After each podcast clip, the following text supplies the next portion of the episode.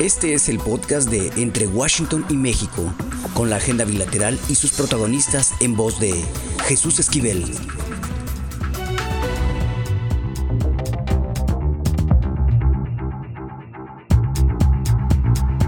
Bienvenidos a Entre Washington y México, un podcast en el cual queremos darle espacio a las voces importantes que tienen que ver con la vida cotidiana de los mexicanos en la República Mexicana y los que viven en Estados Unidos. Es muy importante que quienes toman decisiones que afectan a la vida de estas dos naciones platiquen con nosotros sobre sus deberes, sobre lo que les exigimos los mexicanos que votamos por ellos y les pagamos su salario, porque de eso se trata, que las autoridades sean transparentes. Pero no solo vamos a hablar con políticos, también estaremos dándole a conocer a ustedes lo que hay nuevo en deportes, lo más importante que es leer. Por eso tendremos a Fernanda quien nos va a hablar de libros, novelas, de ensayos periodísticos y de todo lo importante que hay que revisar.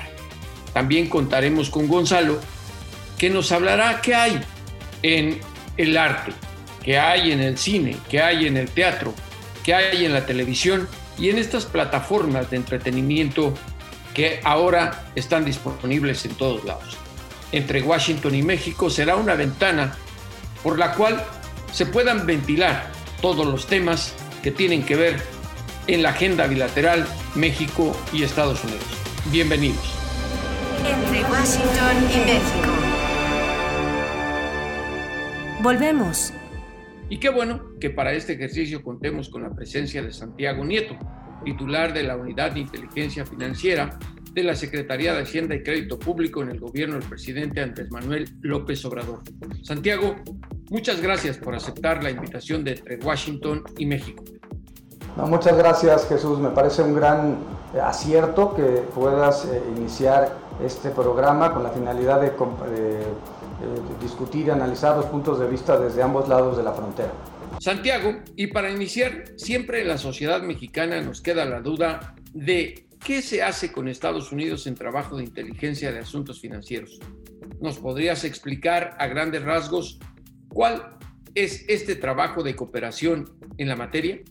Bueno, eh, hay, hay que recordar que México está estrenando una ley de agentes extranjeros y que, eh, que regula la actuación de las autoridades mexicanas eh, respecto al intercambio de información.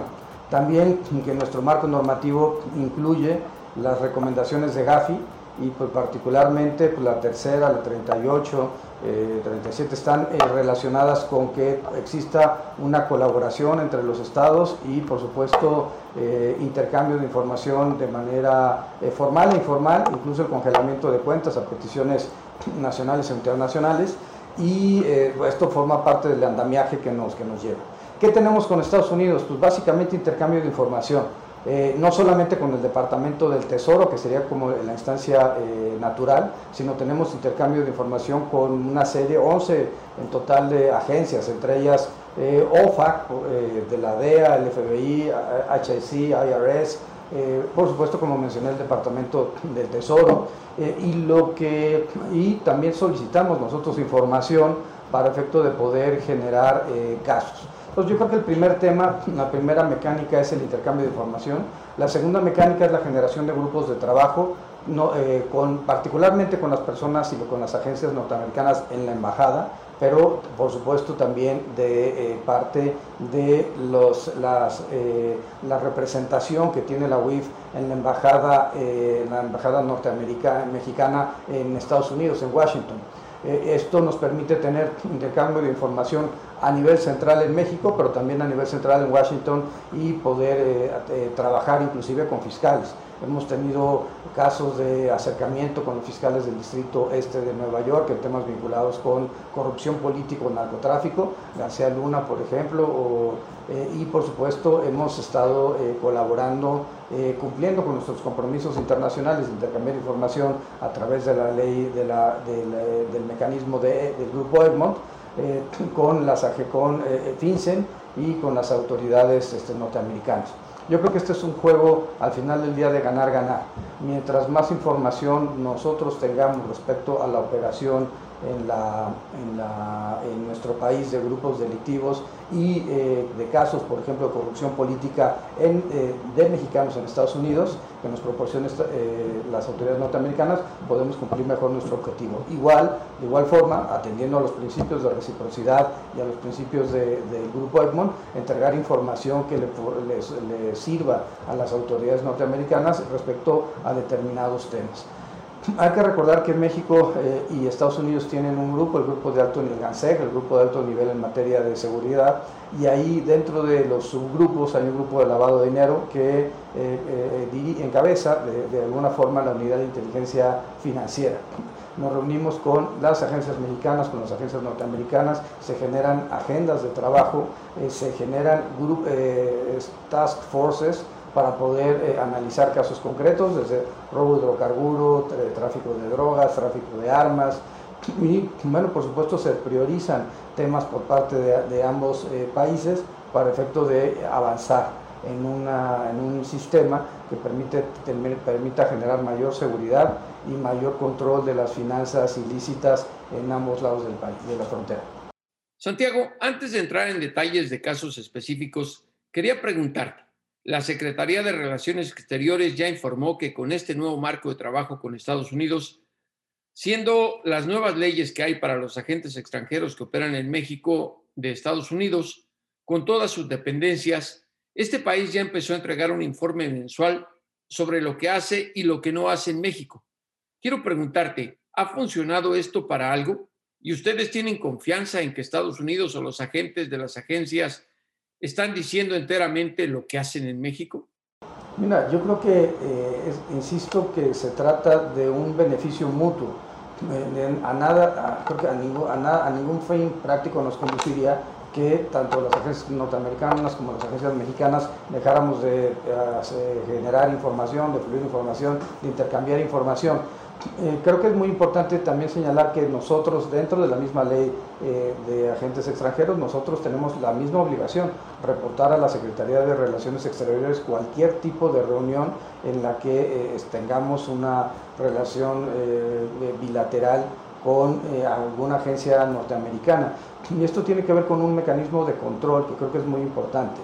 hemos tenido casos muy desafortunados en donde ha habido intercambio directo con agencias norteamericanas, por ejemplo, con eh, eh, fiscalías locales, eh, sin que, existiera un control de naturaleza federal y hemos visto que algunos fiscales pues, han traicionado la, confianza ciudadana. Pienso particularmente en el caso de Vieite, es un gran ejemplo en Nayarit de cómo una fiscalía puede degenerar hasta convertirse en un mecanismo de la delincuencia organizada. Entonces, yo creo que es una buena señal el hecho de que eh, Relaciones Exteriores, que además es la, instancia competente para ello, eh, pueda conocer qué, qué se hacen los agentes norteamericanos en México y qué hacen las, las agencias mexicanas con agentes norteamericanos en intercambio de información. Creo que todos tenemos el mismo objetivo. Necesitamos eh, abatir, por ejemplo, disminuir el tráfico de armas de Estados Unidos hacia México. 70% de las armas decomisadas en México por las autoridades eh, de procuración o de seguridad o de impartición de justicia eh, están relacionadas con compras en Estados Unidos.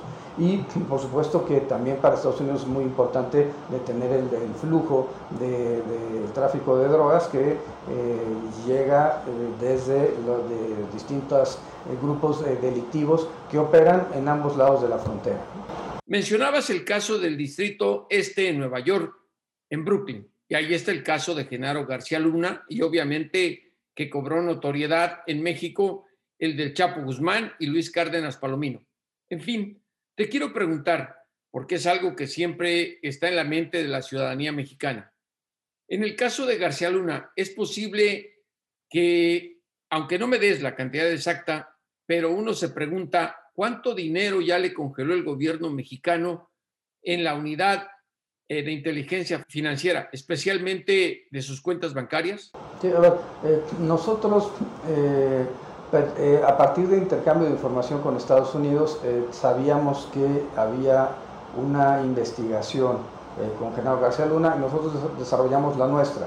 Cuando Genaro García Luna es detenido, nosotros pudimos en ese momento pues, hacer pública el, trabajo de investigación que se había hecho y la presentación de la denuncia ante la Fiscalía General de la República. Fue la primera, después vendría la de Cárdenas Palomino, después la de García Pequeño, eh, que todos integrantes del grupo íntimo del señor García Luna. Eh, hay que recordar también la mecánica de operación. Eh, Genaro, lo que Estados Unidos detecta, y por eso digamos hay montos diferenciados, porque Estados Unidos lo que, está, lo que investiga es un tema vinculado con delitos contra la salud, particularmente narcotráfico, apoyo al narcotráfico.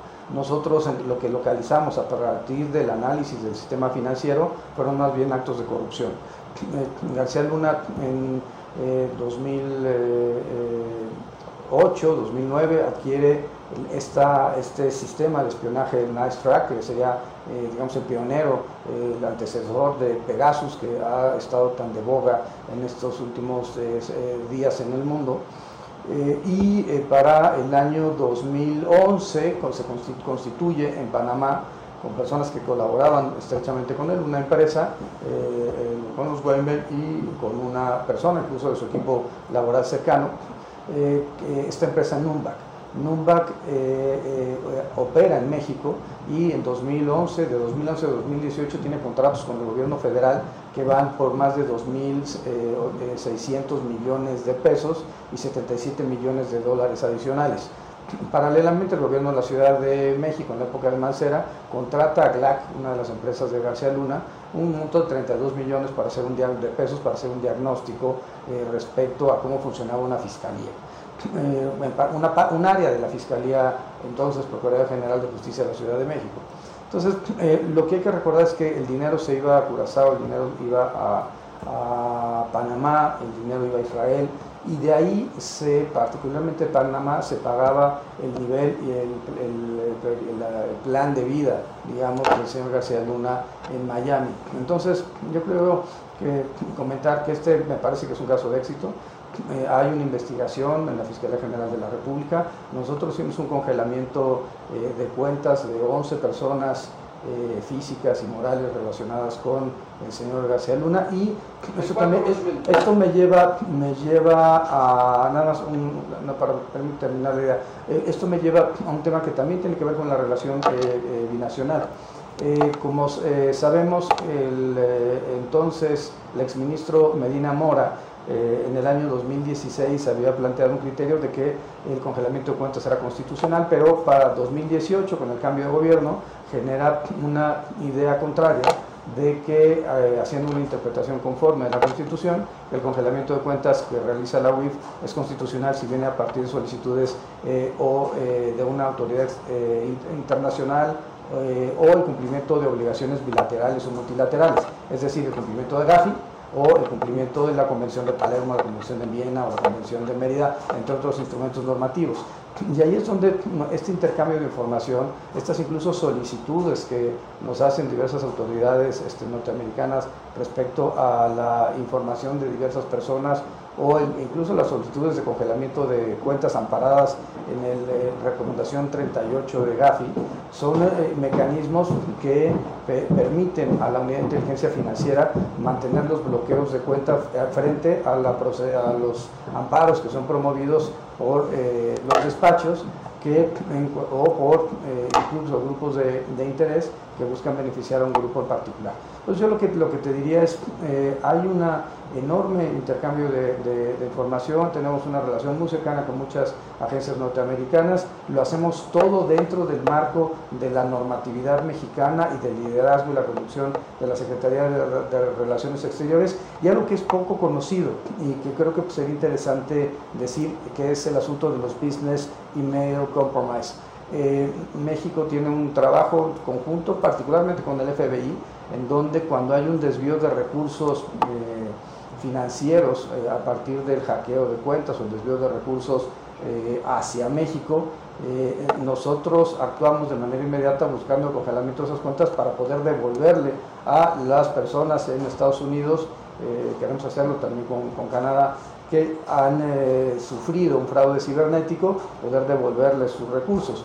En 151 incidentes BEC que hemos tenido, insisto, Business Email Compromise, hemos eh, logrado recuperar 27.2 millones de, dólares para víctimas de, fraude, de defraudación cibernética en Estados Unidos. Ese es el, digamos, el nivel de, de interacción que tenemos. Ahora bien, hay algo que yo sí quisiera resaltar y es cuáles son los objetivos de la UIF. Creo que lo primero que tenemos que plantearnos es cuáles son los objetivos de México frente a la relación con Estados Unidos. Por supuesto, ¿qué es lo que buscamos? Eh, que haya una disminución en el tráfico de armas, que haya una disminución en el número de homicidios en el país, pero ello se va a conseguir si y eh, solo si podemos tener objetivos claros comunes. ¿Cuáles son? Pues yo creo que tener un acuerdo de compartición de bienes actualizado, en este momento no se encuentra actualizado con la nueva realidad mexicana, la nueva normatividad, las nuevas instituciones, homologar la lista de personas bloqueadas en uno y otro lado de la frontera, es decir, la coordinación entre OFAC y la inteligencia financiera. Tenemos que eh, generar las respuestas a las solicitudes del Grupo EMON eh, y particularmente en temas de corrupción política, porque los, la clase política mexicana en muchas ocasiones termina, la administración anterior, comprando bienes inmuebles en Estados Unidos. Por tanto, necesitamos decomisar esos bienes eh, y esto es algo que se puede hacer solamente desde Estados Unidos en razón de que la competencia, digamos, territorial la, tienen, la, tienen allá. Y esto implica tener, mejorar eh, los grupos de trabajo, presentar demandas en Estados Unidos, eh, darle seguimiento a las denuncias en nuestro, país y poder con eso generar mecanismos que nos permitan al final del día decomisar bienes, eh, instrumentos del delito, eh, mantener el congelamiento de cuentas y que en su momento los jueces en materia penal dicten lo que corresponda conforme a derecho, pero eh, buscando desmantelar las estructuras financieras de los grupos delictivos. Tocaste un punto que te iba a mencionar, la diferencia entre los políticos y los criminales hablando de narcotráfico y crimen organizado. Es muy obvio que muchos políticos eh, lo que hacen es abrir cuentas en Estados Unidos o comprar bienes en ese país, sobre todo casas, como lo has mencionado. Invierten en el mercado bursátil, en Wall Street, pero los narcotraficantes no. Creo que tienen mucha experiencia de que si tienen algún bien en Estados Unidos y cuentas, se las va a confiscar el Departamento del Tesoro. Son empresarios, no tontos. Y parece que los políticos son un poco más tontos que los narcos en ese sentido. Yo no sé qué me puedes decir, pero me gustaría que lo hicieras sobre si están investigando este sentido, pero más allá de esos nombres de políticos que conocemos. ¿Qué tan amplia, digamos, es ahorita esta cooperación? Y a grosso modo, dinos si hay más políticos bajo la mira de, de la Unidad de Inteligencia Financiera en esta cooperación con Estados Unidos. Y después te pregunto de los narcos y ojalá nos puedas dar concretamente y con poco espacio tu respuesta por lo limitado que tenemos aquí entre Washington y México. A ver, yo lo, que te diría es, eh, primero, eh, son dos metodologías distintas de lavado. En el caso de los grupos, por ejemplo, trata de personas, de eh, tráfico de armas, tráfico de drogas, etc., el dinero se encuentra en efectivo y buscan incorporarlo al sistema financiero. La dinámica es una dinámica, digamos, inductiva. Como se hace pues, adquisición de vehículos de lujo, por ejemplo, sí, pues, pago,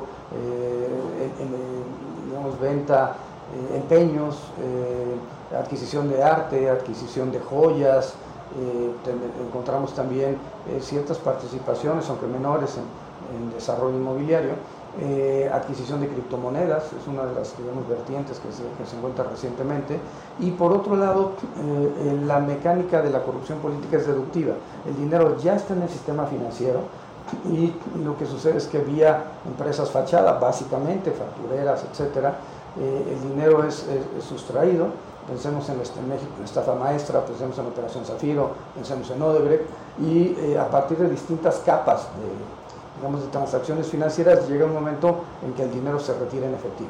La estafa maestra, por ejemplo, era el dinero iba de, eh, la Secretaría, Cedesol, a la universidad, la universidad contrataba una empresa eh, y esa empresa terminaba contratando otra empresa que eh, retiraba el dinero en, efectivo, ya sea para campañas electorales o ya sea para un fin de naturaleza, en plantearlo así, de naturaleza de enriquecimiento ilícito, ¿no? del pecunio de los servidores públicos.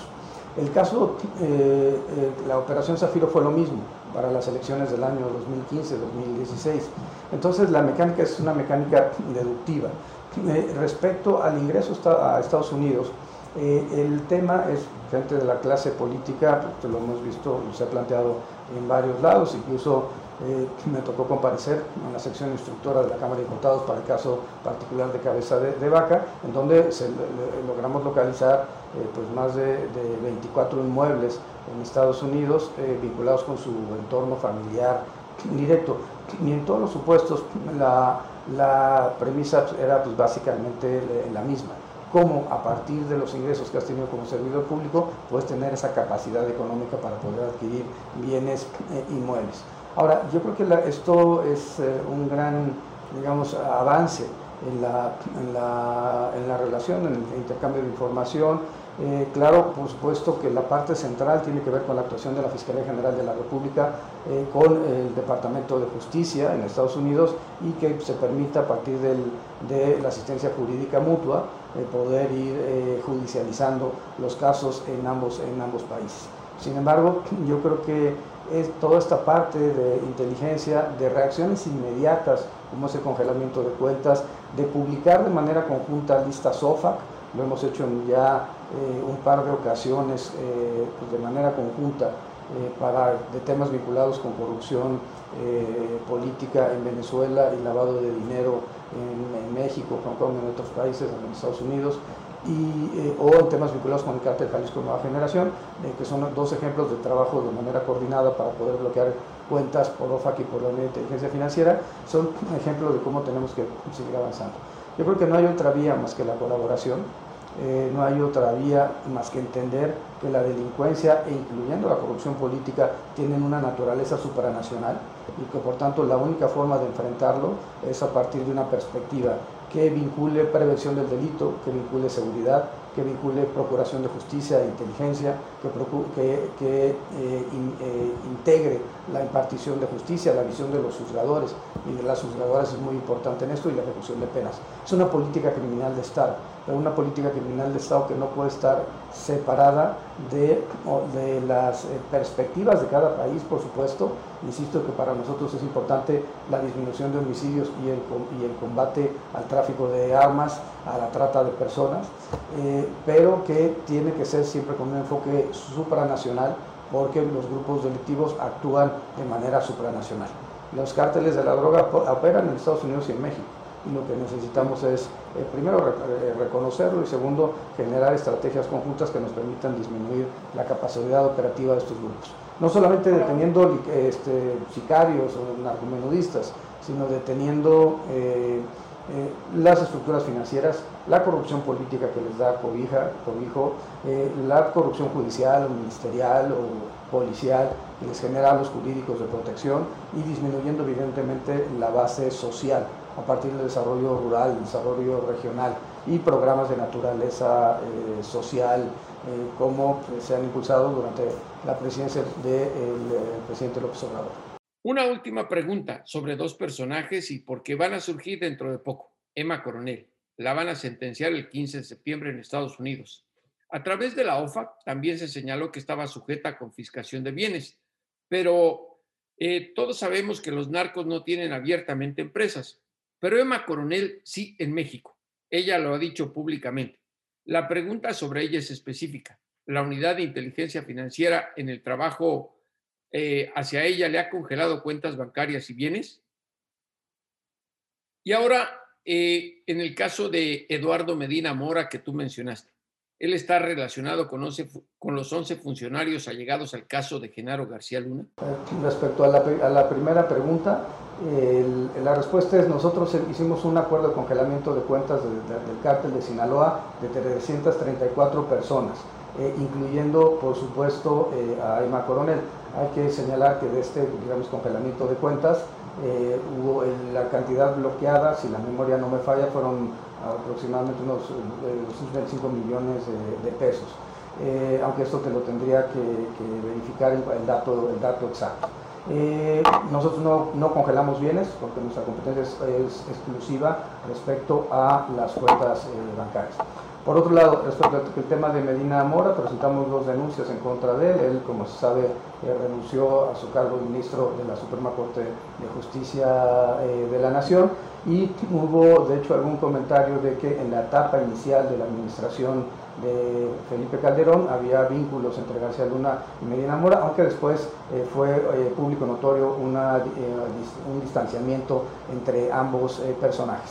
Lo que la unidad tiene que hacer es recibir, analizar y, y diseminar información eso es lo que hemos hecho tanto a nivel nacional como a nivel eh, internacional y bueno, seguiremos presentando las denuncias y dando el seguimiento en sede judicial, eh, tratando de que los criterios judiciales permitan a la UIF ser ofendido, ser considerada como parte ofendida, en razón de que somos los titulares de un bien jurídico tutelado en términos de la normatividad penal y la normatividad antilavado, que es eh, la protección del sistema financiero y la economía nacional. Pues te agradezco mucho, Jesús, tu, el tiempo. Y, pues Santiago, esperemos vernos pronto. Santiago, muchas gracias por aceptar esta invitación de entre Washington y México para abrir este podcast que esperemos sea escuchado en las dos naciones. Entre Washington y México. Pucha Play con Gonzalo Lira. Y ahora aquí en Entre Washington y México vamos con Gonzalo Lira Galván y su segmento Pucha Play. Gonzalo en esta ocasión nos está presentando una entrevista con Mercedes Hernández, esta actriz que eh, actúa en la película Sin Señas Particulares de Fernanda Valadez, cinta que ha sido premiada en tres festivales, en el de Morelia como la mejor película y la mejor actriz, y recibió dos galardones más en el Festival de Sundance y uno más en el de San Sebastián. Gonzalo, cuéntanos de esta película. Efectivamente, Jesús, me da mucho gusto saludarte y saludar a toda la audiencia que nos escucha. Tú lo has dicho ya, vamos a platicar o vamos a escuchar la plática que tuve con la gran actriz Mercedes Hernández, que además ha estado muy presente en este último par de años en películas bastante interesantes y que han hecho bastante ruido, ya sea por la controversia en el caso de Nuevo Orden, por ejemplo, de Michel Franco, o muy recientemente por la gran ovación que recibió la película La Civil, película en la que ella también participa y que formó parte del Festival de Cine de Cannes. Platiqué con Mercedes sobre Sin Señas Particulares, que se estrena en próximos días y que pues habla de un tema difícil, de un tema duro y sobre todo de un tema que nos ha costado erradicar de la historia pasada, reciente y esperemos no futura de nuestro país. La película cuenta la vida de una mujer que al enterarse de que su hijo desaparece junto con un amigo, pero solamente el cuerpo del amigo es rescatado, es encontrado, decide emprender la búsqueda de su hijo sin importarle si lo encontrará vivo o muerto. Y yo le preguntaba a Mercedes, pues, ¿por qué? ¿Por qué le interesaba hablar de estos temas particularmente? Ella es muy vocal respecto a sus posturas y vamos a escuchar qué es lo que me contó.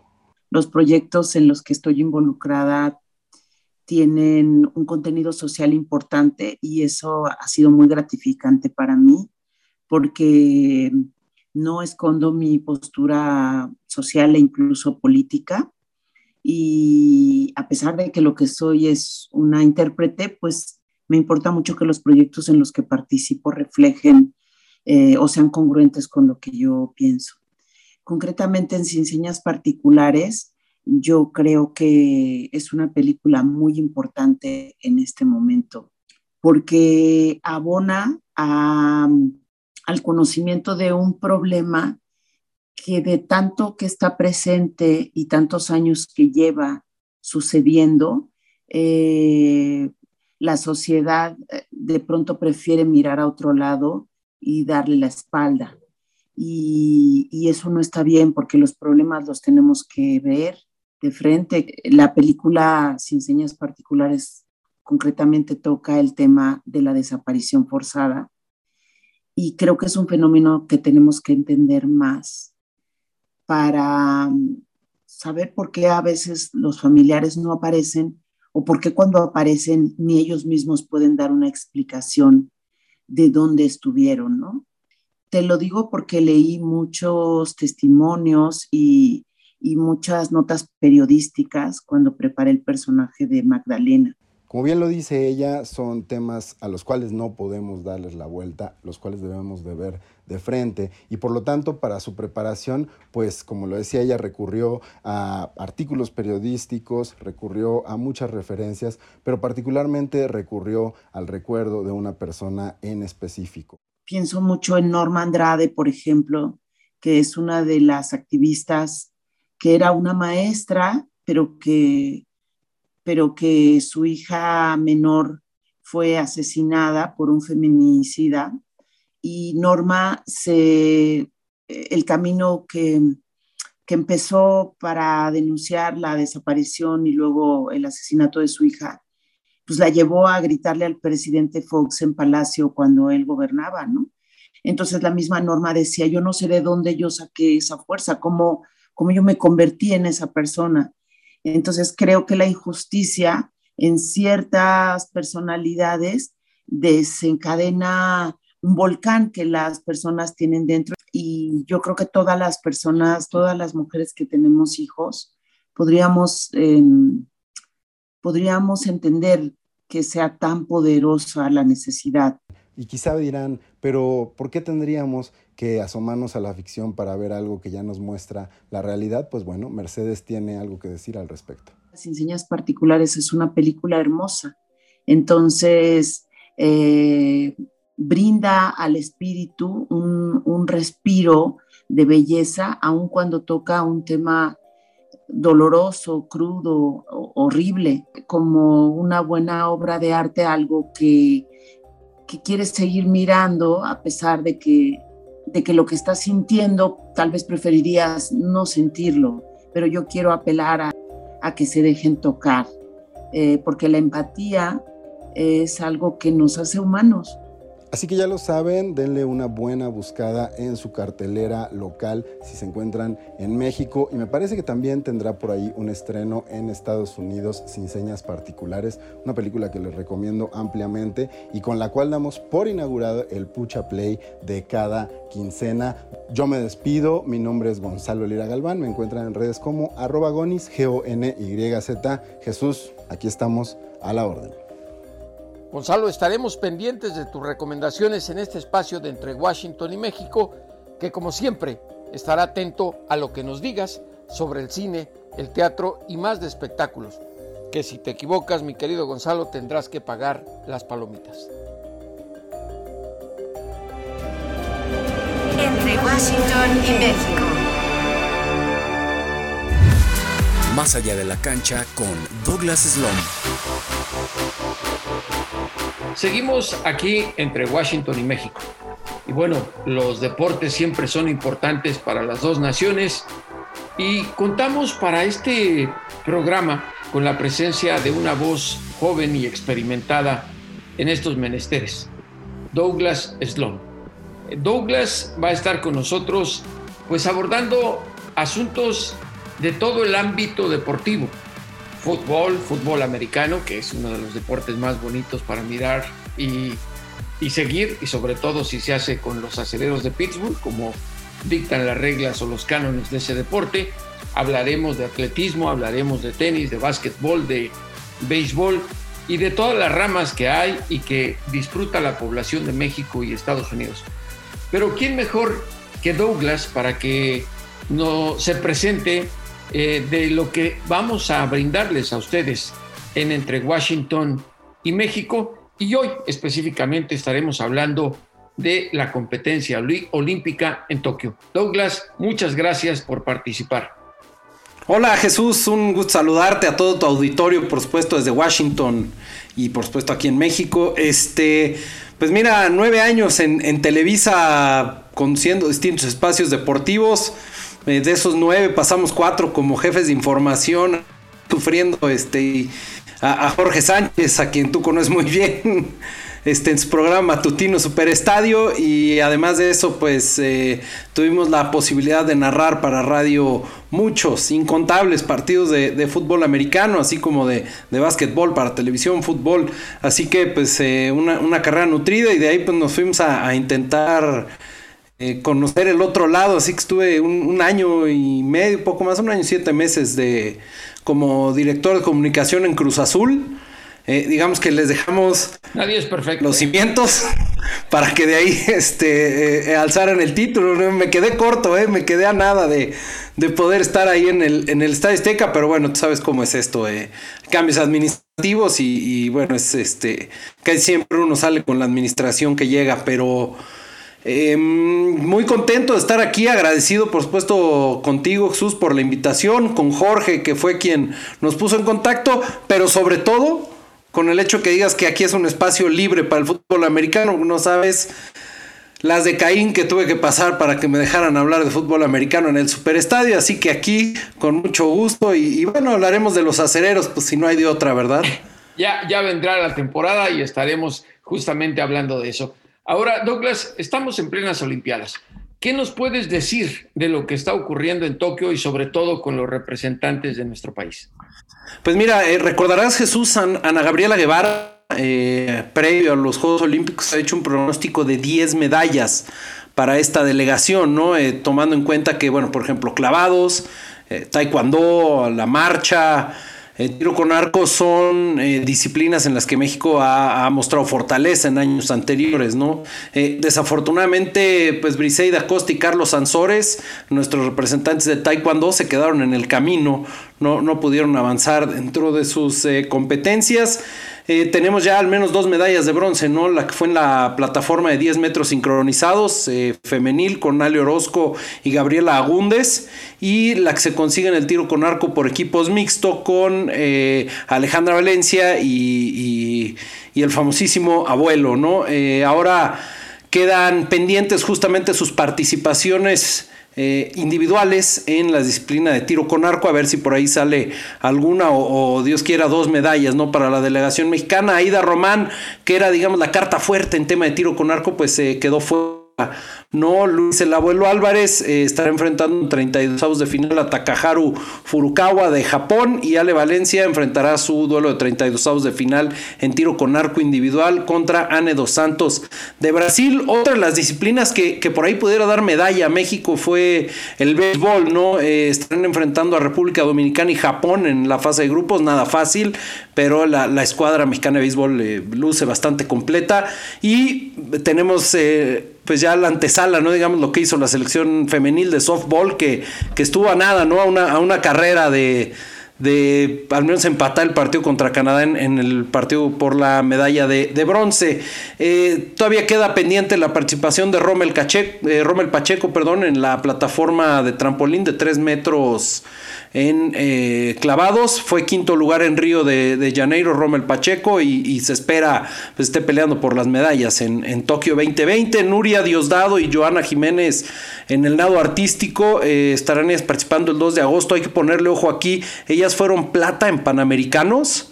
Eh, es eh, para Nuria Diosdado su tercera participación en Juegos Olímpicos y además ellas fueron cuarto lugar en el Mundial de Barcelona, entonces están entre las cinco mejores del mundo y, por ahí en nado artístico, lo que antes era conocido como nado sincronizado, eh, pues podría llegar un, metal para México. La marcha con Aleña González, que fue oro en el Mundial 2018 sub-20, todos sabemos que bueno...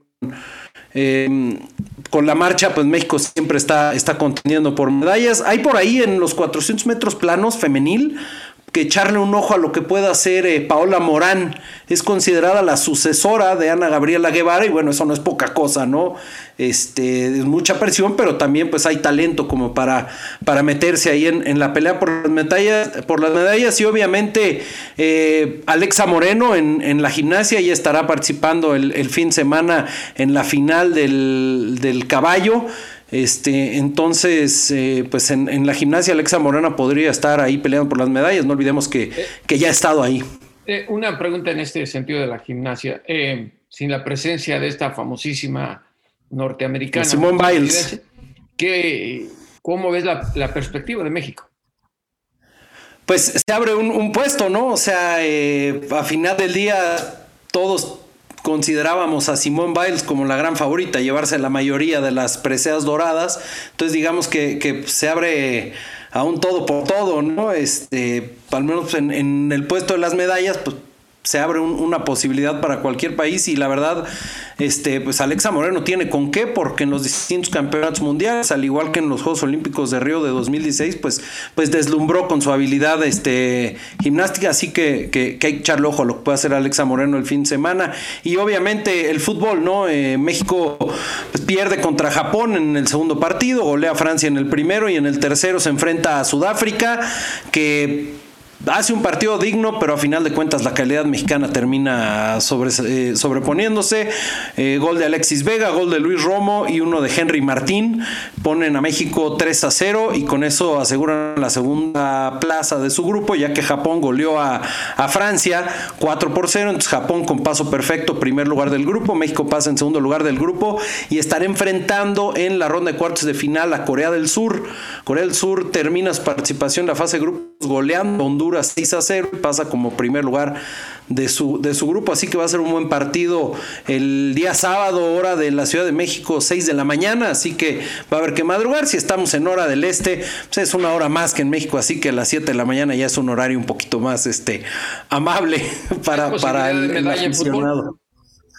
Definitivamente, la verdad México es, un equipo fuerte, es un equipo bien armado. Eh, queda por ahí Brasil, España, Japón como, como contendientes a las medallas. No Japón ha demostrado eh, eh, un buen nivel en la fase de grupos. España tiene un equipo muy redondo, muy completo, jugadores pues, que todos están en, la primera división de la Liga Española. Y bueno, Brasil pues, no deja de ser una potencia siempre que, pisa un campo de fútbol. Quedaron fuera Alemania, quedó fuera Argentina por ahí. Entonces, pues dos de los que a lo mejor se apuntaban también a, favoritos de medallas, pues se quedaron en el camino en la fase de grupos. Nada más un, dato, Jesús, aquí del, del México-Corea. Este pues México nunca le ha podido ganar a Corea del Sur en Juegos Olímpicos. Se enfrentaron en Londres 48 y ganó Corea 5-3. En Atlanta 96 empataron 0-0. En Atenas pierde México 1-0. En Londres 2012, que es eh, la medalla de oro de México, empatan en el primer partido de la fase de grupo 0-0. Y en Río también 0-0. Eh, eh, tuvieron en, el marcador, así que medio que se le indigesta Corea, Corea México y más porque México no contará con Carlos Rodríguez, el jugador de, Monterrey, el famoso Charlie, en sus filas, debido a que fue expulsado en este partido, así que tendrá que echar mano de, de la banca Jaime Lozano. Sin duda un hueso muy duro de roer para México y vamos a ver si se cumple o no lo que te dice tu bola de cristal en términos de la medalla sobre fútbol y sobre todo el pronóstico de Ana Gabriela Guevara sobre las medallas que podría obtener nuestro país. Estos son los deportes con Douglas Sloan en Entre Washington y México. Entre Washington y México. Lo importante es leer con Fernanda Álvarez. Entre Washington y México no puede existir sin hablar de libros. Y para eso tenemos a Fernanda Álvarez con nosotros, que es un gran privilegio que en cada capítulo nos dé a conocer eh, textos que son muy interesantes para el acervo cultural, algunas novedades, otros libros que ya salieron algún tiempo, pero que es muy importante, porque, como yo digo, lo más importante es leer. Fernanda, ¿de qué nos vas a hablar en este primer programa de Entre Washington y México. Hola Jesús, pues primero agradecer, siempre es un gusto la verdad poder hablar de libros y, y compartir la emoción de la lectura, sobre todo. Y traigo dos joyitas para hablarles el día de hoy. El primero de ellos lo conoces bien, así que está, está bien que podamos intercambiar opiniones, que ya salió hace tiempo, como decías, en ese sentido, que se titula Lady D y es de Jennifer Clement. Eh, es un librazo, la verdad, y me atrevo a retomarlo porque no sé quiénes habrán escuchado ya, pero en Cáncer presentó una película de Tatiana Hueso basada en este libro grandioso que se titula Lady D y la película es Noche de Fuego. Entonces por eso lo traigo a colación, porque ambas piezas son una maravilla, la verdad. Excelente. Pues empecemos hablando de este libro. ¿Y cuál es la otra obra? Sí, Lady D eh, trata sobre la vida, digamos, en, en los montes de Guerrero, las circunstancias eh, lastimeras que hay en torno a la violencia, al narcotráfico. Entonces todo se basa en que las madres, porque es un pueblo sin hombres básicamente, ¿no?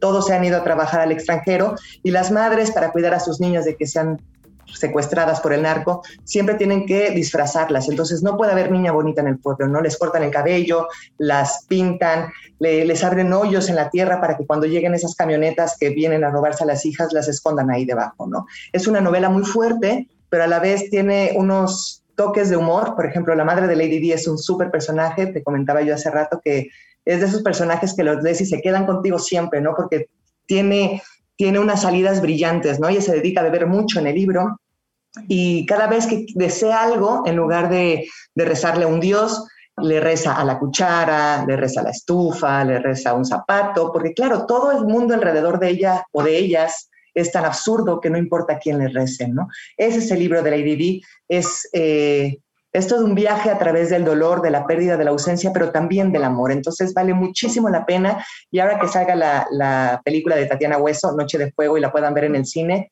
y puedan también ver esos personajes. Estaría increíble que pudieran leer Lady Di y después ver la película para que, como siempre, puedan contrastar. Ambas son piezas magníficas que yo recomiendo muchísimo. Y además Jennifer creo que dibuja muy bien con sus letras los efectos de este abandono obligatorio de los hombres, de, las familias y sobre todo la pobreza, que sigue siendo pues uno de los grandes problemas que tenemos en México para que obligan a familias enteras y a los hombres a buscar alternativas en el extranjero. Pero es la violencia, ¿no? El secuestro de un pueblo que, que, es la realidad, no es que esté, o sea, como bien decías, Jennifer hizo investigación de campo, ¿no? Entonces es durísimo pensar que eso está ahí, se convierte en una novela, ¿no? O en una película, pero... sí, y además las pinceladas que das del uso tecnológico, ¿no? Que es la manera de comunicarse cuando hay necesidad y urgencia, que andan buscando la señal en lo alto del cerro para poderse conectar, ¿no? Eh, creo que es algo que a la gente en la ciudad eh, le puede parecer extraño, pero que en los pueblos, sobre todo de lugares de la montaña de Guerrero, es algo muy natural y normal. Totalmente. Y la verdad, la pluma de Jennifer, ella como saben también es poeta y es deliciosa leerla. Transitar por sus páginas es un libro verdaderamente corto, ¿no? En ese sentido, y, y estás ahí todo el tiempo con ellas acompañándolas en, pues en este devenir, ¿no? Que eso, como decimos lastimosamente, pues es muy cercano a nosotros, ¿no? ¿Y cuál es la otra obra de la cual nos vas a hablar? La otra obra tampoco es eh, optimista, digamos, también retrata a este México tristemente y es El Invencible eh, Invierno de Liliana, que es la historia de la hermana de Cristina Rivera Garza. Ella sufrió un feminicidio, la, la asesinó la pareja con la que salía en ese momento y tuvieron que pasar 30 años en los cuales Cristina se atrevió a seguir, a abrir esos archivos, a buscar realmente a este hombre, a pues a perseguirlo y a pedir justicia, ¿no? Y no pedir justicia individual, sino pedir justicia por todas estas mujeres asesinadas por sus parejas.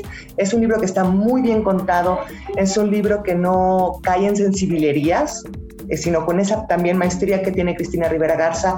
Hay cartas, hay entrevistas con los compañeros de Liliana, hay, claro, los recuerdos de la familia. Y es un libro que conmueve muchísimo, evidentemente, y que pide justicia y que habla por todas, ¿no? Eso, eso también me gustó mucho. Es un libro que no va en solitario, sino que habla por todas las mujeres de este país. Ella es Fernanda Álvarez y la vamos a tener en cada episodio de Entre Washington y México, gracias a Penguin Random House que nos la permite tener aquí en este espacio. Y no se olviden que lo más importante es leer. Fernanda, muchas gracias. Gracias Jesús, un placer.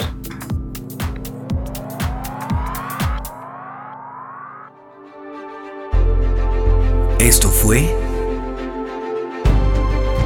Entre Washington y México, una revisión semanal por la agenda bilateral y sus protagonistas.